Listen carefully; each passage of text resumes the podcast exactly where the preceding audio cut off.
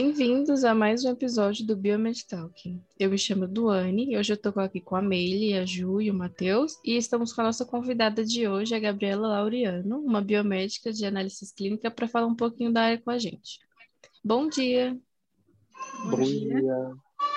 É, você pode começar contando um pouquinho da sua trajetória para a gente? Como você decidiu é, chegar até a análise clínica?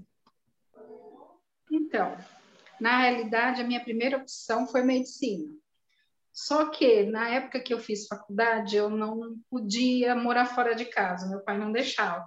Aí eu optei pela segunda opção, que era biomedicina. Aí acabei gostando da biomedicina e estou até hoje na biomedicina. Quando você entrou no curso, você já sabia que queria seguir a área de análises clínicas ou você tinha interesse em outras áreas? Eu tive interesse em outras áreas, em microbiologia, mas como eu precisava trabalhar e sempre trabalhei em análises clínicas, acabei gostando. E na realidade, análise, análises clínicas é uma área assim muito importante, além das outras. Né? Então é uma área assim muito legal também. Você adquire várias é, experiências de diversas é, patologias, então acho que é muito válido análises clínicas, é muito bom. Na área de análises clínicas então... é um trabalho bem amplo, porque você tem que ter conhecimento em todos os setores, desde hemato, urinálise, é, microbiologia, porque mesmo não fazendo microbiologia na urgência, você acaba tendo que fazer algumas partes para depois dar andamento. Quando esses materiais entram pelo pronto-socorro, são pacientes internados, porque você não pode só deixar o material parado desse setor. Você tem que dar um andamento para que a sua amostra não seja prejudicada, mesmo que você não vá finalizar esse exame. Então, assim, é, é uma área que, a meu ver, com a pandemia, não sofreu nenhum problema com relação à perda de serviço, pelo contrário, ele teve mais serviço, porque a solicitação laboratorial, tanto de urgência é, quanto ambulatorial, ambulatorial cai um pouco, mas os pacientes que retornam do tratamento de COVID, eles exigem um, um monitoramento laboratorial também, né? Então, para o laboratório, a pandemia não, não, prejudicou em nada, pelo contrário, ele é, trouxe bastante serviço, é, só que a, a exigência de, de, testes novos de urgência foram necessárias, como o BNP, que antes não se fazia muito, o próprio dímero, que vocês devem ter escutado a professora falar, devem ter tido aula é, na hematologia de dímero, né? O próprio é, fator de coagulação, então, assim, cresceu muito, teve muita solicitação desses exames, além das funções renais, hepáticas, o hemograma básico. Então, não teve é, problema nenhum, a meu ver, para o laboratório. E, pelo contrário, eles agregaram mais exames é, relacionados à parte de imuno, né? Que também na urgência não tinha tanta solicitação. Então, foi uma área bem, assim, é, que teve um acréscimo de solicitações bem grande. E a prova disso foi o encarecimento dos insumos, porque é, a gente teve falta de material para poder trabalhar, não por conta de, da empresa não ter é, para te oferecer, mas sim porque as solicitações foram muito intensas em todos os lugares, em todos os países, e alguns testes eles são importados, eles não são nacionais. Então, a gente teve problema, assim, um pouquinho com a falta de insumo, tanto para coleta também, começou a ter problema de tubo para coletar, principalmente o tubo de citrato. Então, foi, assim, um período bem tenso.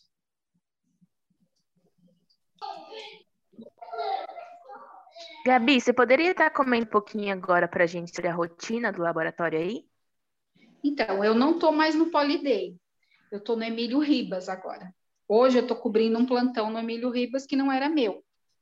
Tá? Eu posso mostrar mais ou menos para vocês, mas é, não pode ser muito, porque não, não é mais a minha casa que era antes lá. tá? Aí hoje é você, no, você trabalha no Emílio Ribas, com análise Isso. clínica. Isso, no Instituto de Infectologia Emílio Ribas. E você poderia ah. dar dicas para a gente de como estar no, é, como entrar no mercado de trabalho e como seguir na área de análises clínicas? Então, análises clínicas. Muitas pessoas não dão importância para análises clínicas, mas se vocês pensarem bem, é, análises clínicas é a área que é o carro-chefe do laboratório. Não importa que você tenha especialista de hematologia, especialista de microbiologia, especialista de imunologia, é, sem ter o conhecimento básico das análises clínicas, não tão aperfeiçoado muitas vezes quem escolhe outros setores, é, o laboratório não funciona. E o profissional que quer ingressar na área de análises clínicas, que a meu ver é muito válido, tá?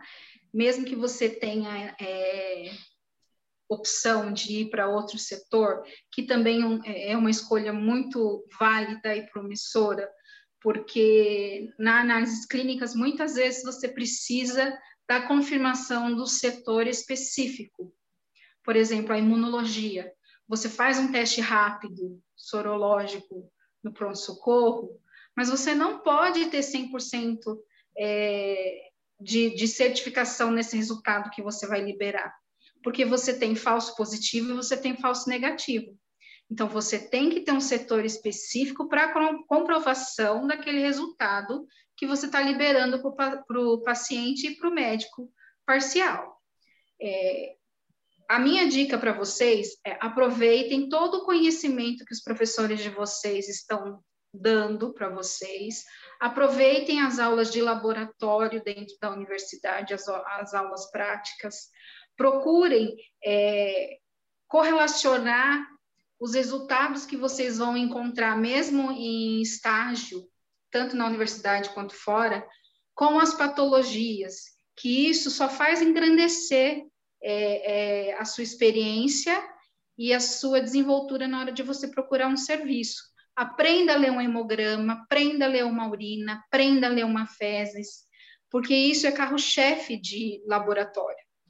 Fazer exame de bioquímica, imunologia, em automação, qualquer pessoa faz. Você tem que saber que aquele resultado é coerente, é correto. Porque mesmo você validando equipamento de bioquímica, imunologia com controle, com calibração certinha, às vezes pode acontecer falha. Como pode ser essa falha? Uma fibrina que aos olhos, antes de colocar o material, você não viu no material ou até mesmo uma bolha que tinha, aí na hora de fazer a reação ele pipeta ar. Então, o biomédico de análise, ele tem que saber que aquele resultado não condiz, não está certo. Então, a dica que eu dou para vocês, aproveitem ao máximo o conhecimento que vocês vão receber dos professores, é, aprendam a fazer os principais exames, porque com certeza, na hora de fazer um teste para procurar um emprego, vocês vão se dar bem. Não adianta não aproveitar as aulas práticas, não adianta não interagir com o professor falando da patologia, é, de como um resultado pode aparecer. É, isso só deixa vocês para trás quando vocês não participam. Então, participem, busquem é, é essa vivência, que fica muito mais fácil para vocês procurarem emprego, mesmo que vocês depois queiram seguir outras áreas. É, Esse como, é o meu conselho. Como você está falando de emprego, eu queria que você falasse, tipo assim, um, como um aluno pode ter um diferencial para entrar nessa área hoje em dia. Se você faz estágio em algum laboratório é, conveniado da universidade, muitas vezes a gente aproveita as contratações dos próprios estagiários. Holiday mesmo tem vários estagiários que foram contratados, porque as pessoas que passam por lá, é, a gente quer a interação, a gente quer que a pessoa participe em todos os setores. Então, a gente vê a evolução, mesmo que ele não tenha tanto conhecimento de teoria, na prática, a gente vai alertando ele, pede para ele dar uma busca na literatura. Então, assim, é, é o aluno que vai fazer a oportunidade dele aparecer, principalmente se ele faz estágio fora, porque aí fica muito mais fácil para você arrumar um emprego. Agora, quando você não tem essa oportunidade de estagiar num lugar onde tem vagas, é, que sempre aparece vaga, sempre acontece alguma coisa que você tem que ter uma contratação. É lógico que não vai ser, não vão ser todos os alunos, né? Mas assim, coloque para a pessoa que está com você no plantão, o supervisor imediato ou até o supervisor-chefe, é, mostre o que você sabe fazer, o seu interesse. Não fique largada em um canto, ó, tá bom, é isso, pronto, acabou. Não, é, mostra o seu potencial, que aí fica muito mais fácil vocês serem contratados. Muito. Agora, quando você não tem essa oportunidade, terminando a graduação, você tem que ir atrás. Normalmente, vocês é, conseguem emprego na, nas grandes empresas, tipo a FIP, tipo DASA, por quê? Eles não pegam pessoas com experiência, eles pegam é, é, pessoas com pouca ou sem experiência, muitas vezes. Porque é, normalmente a gente gosta de moldar é, as pessoas que vão trabalhar com a gente. Não é assim, é, fazer com que elas virem robô e façam tudo o que a gente quer. Eu, eu não penso dessa forma, mas a gente vai esclarecendo as dúvidas e mostrando o que é que acontece no dia a dia, porque nem sempre é, vai acontecer da forma que está na literatura. Nem sempre você tem que saber sair dessas situações. Certo. E você poderia comentar assim a biomedicina, né? O, qual o futuro da profissão de análise clínica? O que esperar dessa profissão? Então, se houver mesmo monopólio da ASA, não tem muito o que se esperar, porque aí a gente vai ser só uma, um robozinho de fazer exame, a começar pelo salário. Por conta deles terem grande parte dos lugares, ele, o DASA, a FIP, eles têm monopólio de análises clínicas no país todo. Vocês vão ver isso. Acho que já viram também. Então, assim, é, o nosso piso salarial não é legal o nosso conselho não ajuda muito. Então, você acaba tendo que ter mais de um emprego muitas vezes para poder fazer o que você quer na sua vida ou seguir especialidade específica, mestrado, doutorado. É o que acontece na maioria das vezes. Mas, mesmo com todas essas dificuldades, eu continuo falando, mostrem o potencial de vocês, porque você pode entrar como um analista ou até mesmo um técnico num lugar e conseguir crescer mas cresça sem fazer mal a nenhum outro colega por conta de cargo. Nunca faça maldade, respeite o paciente, respeite a instituição, mostre o seu potencial sem fazer nada, que você consegue sucesso. Análises clínicas é um mercado que nunca vai parar, porque mesmo você tendo automação, você precisa de um biomédico. Não tem como você ter só técnico porque a gente é responsável, então a gente assina, o técnico hoje em dia não pode mais assinar. E você tem o conhecimento da teoria, então fazer exame qualquer pessoa faz.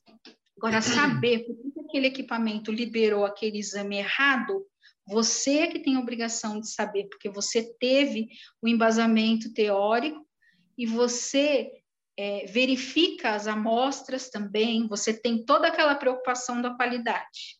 Então, eu acho que para a gente, quem quer mesmo trabalhar nessa área e quem se dedica, não vai sofrer alterações.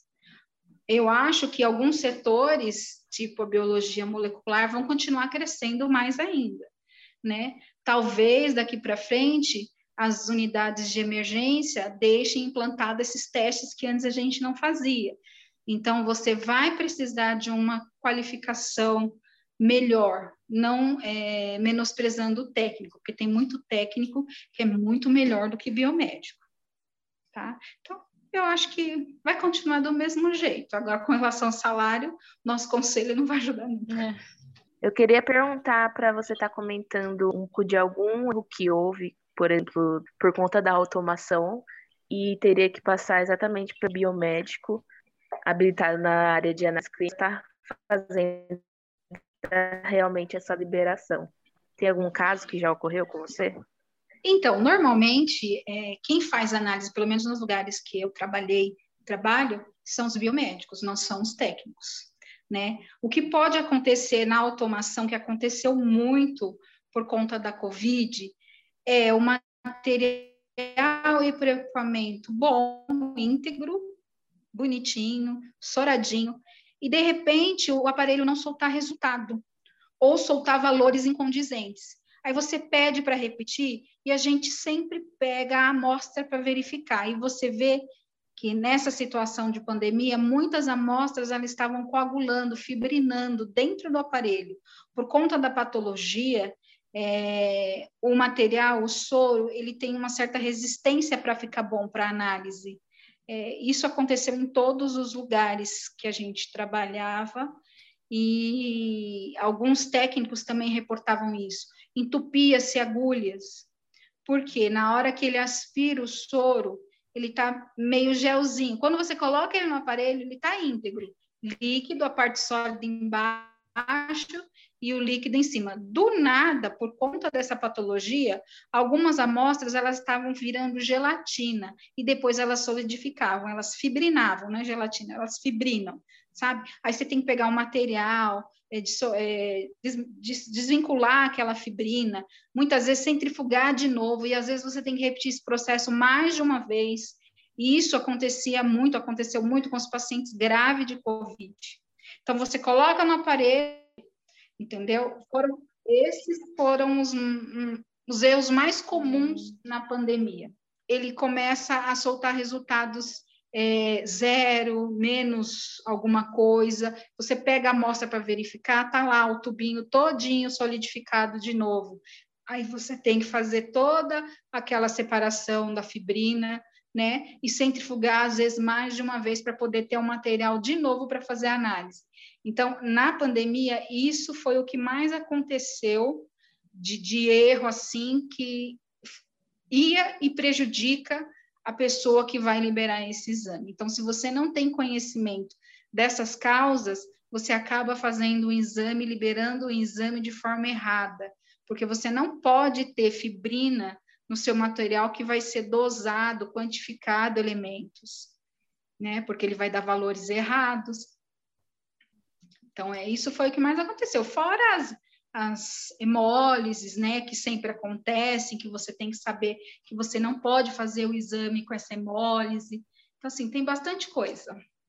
Então, para finalizar, eu queria perguntar para você dar uma dica geral, assim, de como evitar erros na, na, na rotina laboratorial de análises clínicas.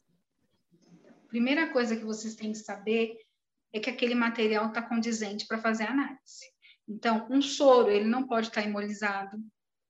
É, quando você vê icterícia ou até mesmo lipemia, sempre ressalta no laudo, porque a icterícia, a icterícia e a, e a lipemia, elas podem falsear os resultados. Tem exames que precisam ser diluídos por conta disso. É, sempre certifique que o material está adequado. Na hematologia, não pode ter coágulo no tubo roxo é, no tubo azul não pode ter resquício nenhum de fibrina, o material tem que ser coletado é, de acordo com a indicação do tubo naquela marquinha, não pode ser mais, não pode ser menos, é exatamente naquela, naquele volume, porque é, o exame de coagulograma ele é muito chato para ter resultado errado se você não faz a coleta adequadamente e não colocando o volume correto de material dentro daquele tubo para então obter o plasma para fazer a análise, tá? E na bioquímica, é prestar atenção no material, ele tem que estar tá bem centrifugado, ele tem que estar tá íntegro, o soro tem que estar tá, é, limpinho, sem nenhum resquício de coágulo, nem fibrina, porque isso daí entra na, na agulha. em vez de ele pegar aquele microlitro de material para fazer a reação, ele vai pegar ar junto, é, sangue ou fibrina que tiver, sabe aqueles fiapinhos de sangue? Então, a dica que eu dou é verifique o material se está adequado para fazer análise. Se não estiver, verifique se essa coleta foi difícil. Se foi difícil, você pode até tentar fazer. Não estou dizendo para coagulograma, sim para bioquímica.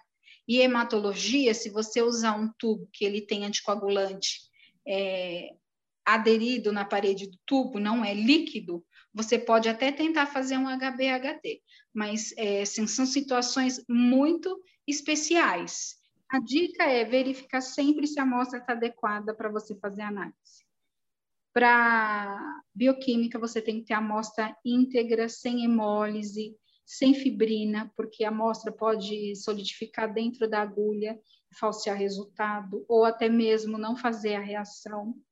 Para hematologia, não pode ter coágulo, coágulo na amostra. Se você tem uma amostra diluída por interferência de uma coleta com paciente que estava com acesso no braço, também não pode fazer análise.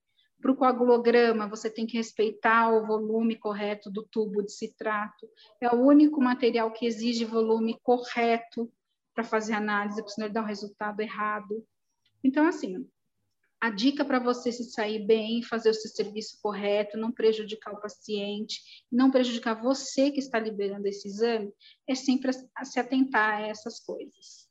Tá? Não tem o que você pode fazer para melhorar essas situações. É lógico que existe situação onde o paciente está chocado numa sala de emergência, que você pode até não liberar esse exame, mas você pode mostrar para o médico e verificar se aquilo condiz com o que o paciente está tendo. Porque muitas vezes esses resultados é para direcionar ele ao que fazer quando o paciente está em choque. Tá? Mesmo que o material não esteja com volume adequado, sempre é, mostre para ver se é, dá um direcionamento para ele, aí quando o paciente estabilizar, ele colhe novamente, é isso. Gasometria também, não se apegue somente a volume, e sim se ele está coagulado ou não. É, uma amostra coagulada de gasometria entope seu equipamento, é um transtorno, e você também vai dar resultado errado, e o médico precisa para fazer a correção do paciente. Então, é aplicar tudo aquilo que é passado para vocês na teoria, faça, não dê jeitinho. Tá bom? Então é isso. Queria agradecer a sua participação, esse tempo que você veio conversar com a gente. Bem agradecer. Muito obrigada, foi maravilhoso. E acho que a gente conheceu um pouco mais o mercado de trabalho das análises. É Obrigada, Gabi, pela presença. Obrigada a vocês, viu? Boa sorte para todos vocês. Tá bom? Muito obrigada. Até o próximo episódio, pessoal. Até o próximo. Tchau. Tchau.